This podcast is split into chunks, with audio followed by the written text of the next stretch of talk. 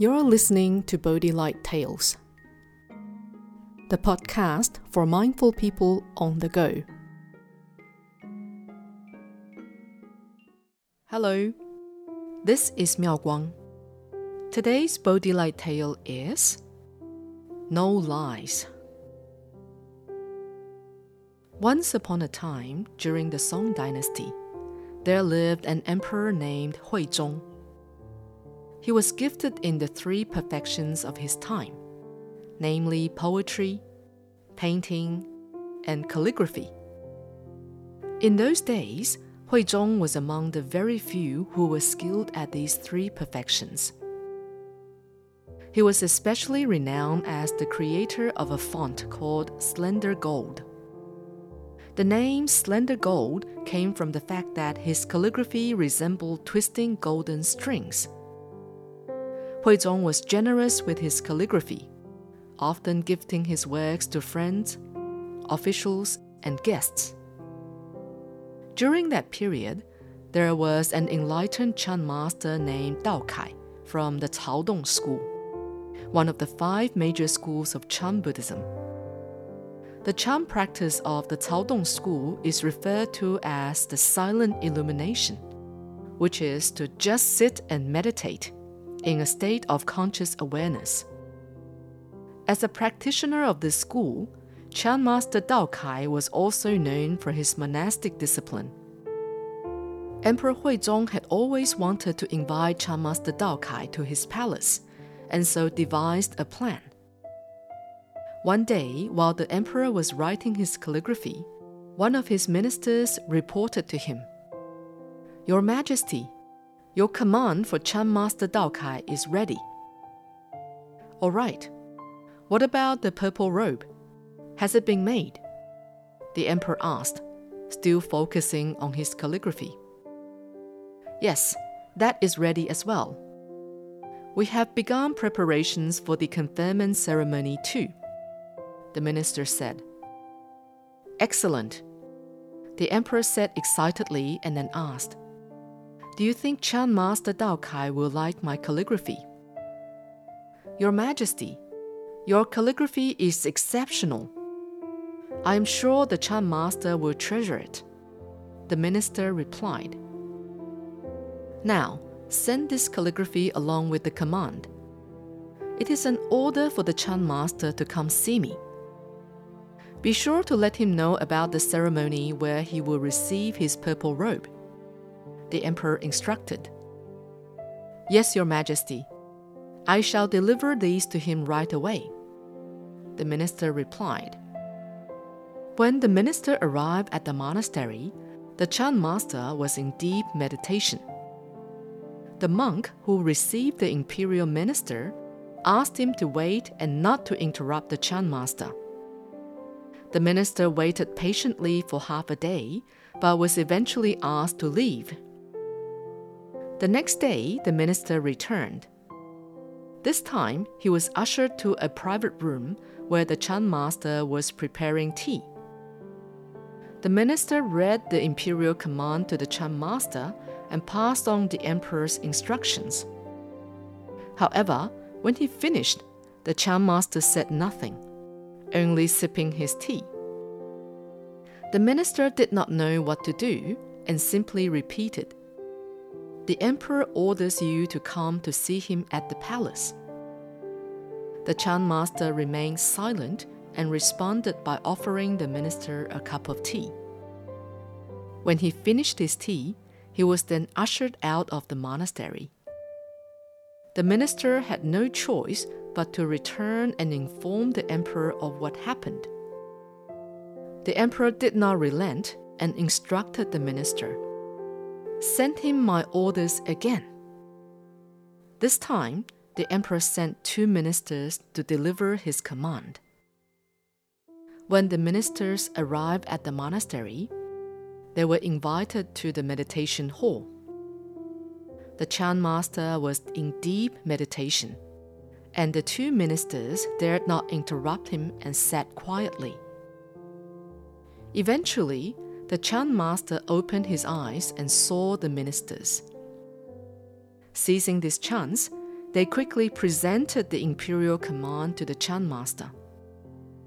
When they finished reading out the command, the Chan master simply nodded, closed his eyes, and went back to meditating. The two ministers were then asked to leave the monastery. Both were worried about facing the emperor without a reply from the Chan master for a second time. After they reported on their visit, the emperor still refused to give up and asked his ministers to deliver his command for a third time. Though the command was sent three times, the Chan master still did not respond. The emperor, now furious, thought to himself, I am the emperor. How dare he insult me? I cannot believe the Chan master refuses to obey me. I am awarding him the purple robe that all monastics dream of. Yet he humiliates me with his disrespect? Without a second thought, he sent a group of ministers back to the monastery to issue his command a final time and ordered that, should the Chan master refuse again, just arrest him. When the group of ministers arrived back at the monastery, one of them said, Emperor Huizong admires you for your dedication to this monastery and sincerely invites you to his palace. He hopes you will accept the purple robe as a symbol of imperial honor. However, should you refuse, you will be arrested immediately. The Chan master remained unfazed and replied, I decline. Another minister said anxiously, Master, please, we do not wish to see this situation get worse. The emperor is already furious, and if you decline, we will have to arrest you. The Chan master replied, I hold true to my words and vows. As a monastic, I have renounced worldly fame and recognition.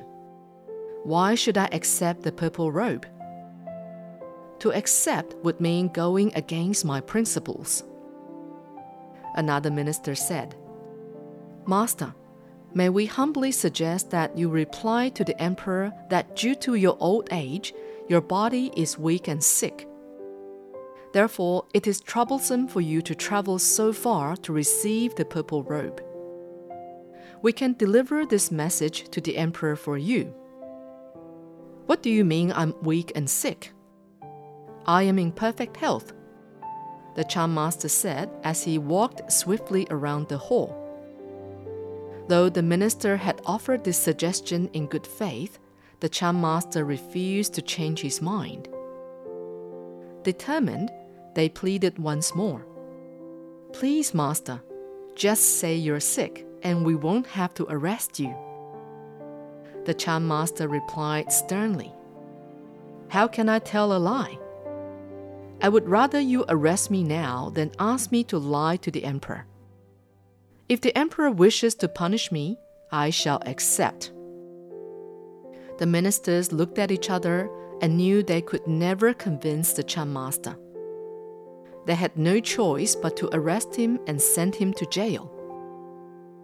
Soon after, the emperor learned about the Chan master's stern will that he would rather be imprisoned than lie to the emperor, thus determined despite the risk of punishment and jail. Utterly impressed by the Chan master's virtuous conduct and honesty, the emperor praised him not only for being honest, but for holding firm to his true heart. Not long after, the emperor ordered that the Chan master be set free. In this story, the Chan master's attitude of choosing to remain honest demonstrates that even when his life was at risk, he would rather be disadvantaged than be called a liar. This exemplifies a person with a noble character. It is a great example of how we should conduct ourselves in life. People often deceive others by telling lies to benefit themselves. Sometimes they even exhaust themselves in spreading rumors and creating trouble, also that others are disadvantaged and fooled. But in the end, the lies we create will hurt us as well, because we damage the trust of others. We waste energy maintaining an illusion that eventually becomes a burden because we know all along it is a lie. Buddhism speaks of the importance of not lying, for it is against the notion of truth and compassion. Lies not only create problems and sufferings for others, but also for ourselves as we work to cover up one lie after another. We should learn to always be honest. When we are honest, our voices reflect confidence and certainty, and we naturally improve our ability to express our minds. Honesty shall enable us to speak our true minds, eliminating any distracting thoughts and allowing us to concentrate on delivering our messages of faith. Through honest communication, we improve our relationships with others. Our attitudes towards life will also prosper as we eliminate harmful consequences of lying. Just as Venerable Master Xing says, a word of truth is priceless. It is a thousand times more precious than gold or silver. Human virtue is priceless. It is a thousand times taller than the highest mountain.